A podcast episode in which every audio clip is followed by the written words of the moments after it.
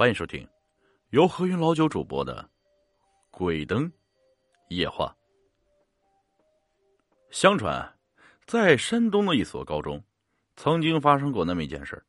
当时啊，警方没有能查出个所以然。这件事是这样相传：在那栋教学楼里啊，当时晚上有几位同学通宵学习，后来便离奇的失踪了。警方把学校查遍，也没有找出任何信息。这件事后来在校园里轰动一时啊，学生的家长把学校闹翻了天呢。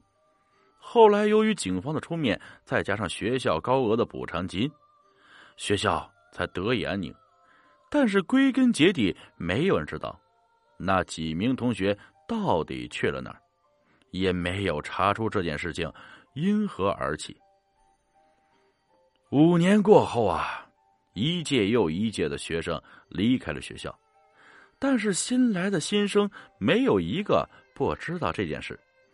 也曾有无数学生想要找出真相，但大多都是无功而返。又是一个无聊的星期六，小王正在打算如何度过这个星期六。小王脑袋一激灵，想到学校五年前发生的那件离奇的案件，便想去啊一查究竟。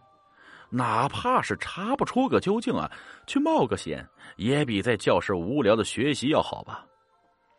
小王呢，找了几个平时玩的最要好的朋友，分别是小芝、小明、小生。为了增加气氛啊，小王说：“不如，哎，今晚十二点，就在那间教室里，怎么样？”小明犹豫的说道：“呃，还是算了吧。要要是出什么事，那可就不好办了。”小王就没好气的说：“怕什么？难道你连个女生都不住？”小明吞吞吐吐的解释：“才才才不是，谁怕了？我不就是为了我们的安全着想吗？去就去呗，谁怕谁呀？”就这么着啊，他们四个人十二点准时来到了那间教室。十二点，教室已经停了电。小王他们四个人拿着手电筒，畏畏缩缩的来到教室。四个人徘徊在教室的门口，他们在犹豫着到底要不要进去。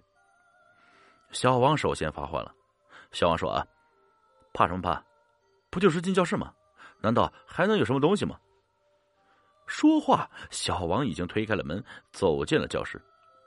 这间教室由于长期被封锁，没有人进来，里面的全部都是灰尘。小王推开了门，不禁是连着咳嗽了好几声啊。这算什么教室啊？灰尘都那么大，呛死老子了！几个人的纷纷进入教室之后啊，手电筒的灯光把教室都照亮了。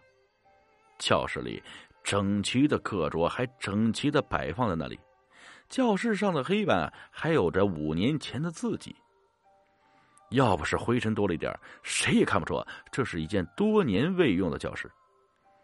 小王看了看手机啊，十二点半。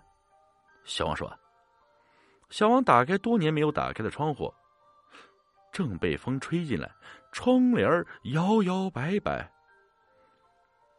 嘿，这也没什么，恐怖啊！突然间，小明不经意的回了一下头，在他的余光里，他仿佛看到窗帘后边有个黑色的人影。嗯，小明大叫一声啊！他这一叫引起了其他三个人的注意。怎么了？”窗窗窗帘后面，好好像有个人影啊！小明结巴的说。小王朝着小明说的方向看了过去啊，然后什么也没看到。小明再看一遍，这确实什么也没有啊。他觉得可能是自己看花了眼，也就没有太在意。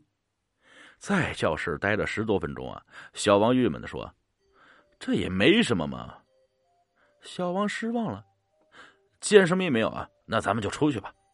小明立刻说：“好好好，那我们就走吧。”于是他们一行人又来到学校的操场。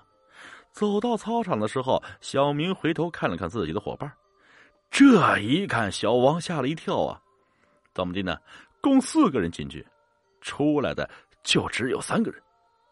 哎，小王大声说：“我，我也没太注意啊。”于是啊，三个人把整栋教学楼还是找了一遍，然而依旧没有找到小智的身影。小王安慰说：“可能小智先回去了，他也许想吓吓我们。”也许就是这样，小声说道。第二天，警方接到小智父母的报警电话。哎呀，已经一天一夜都没有回家了。后来，警方通过摄像头找到昨晚与小智在一起的其他三个男生。后来，这三个男生向警方坦诚了昨晚的经过。而后，这件事与五年前的那件事情一模一样，毫无音讯。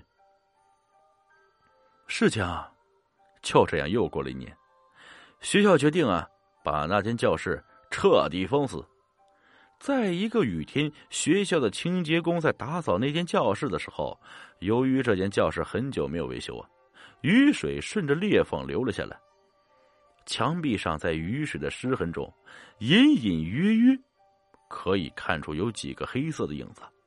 而清洁工向校方报告，校方又向警方报告。后来，警方呢？把那个墙壁给撬开了，映入眼帘的是六具已经发臭的尸体，当然也包括小智的。这件事儿后来被校方给封锁，再后来学校便把这栋教学楼给拆了，然后再重新建了一栋。后来，在被拆掉那栋教学楼的地底下，发现了一具棺材，那具棺材是清朝大臣的墓地。不明真理的人们在上面建起了教学楼，打扰了墓主的休息啊！这便是墓主的报复了。记住啊，千万不能乱动别人的坟墓，因为你永远不知道下一刻会发生什么。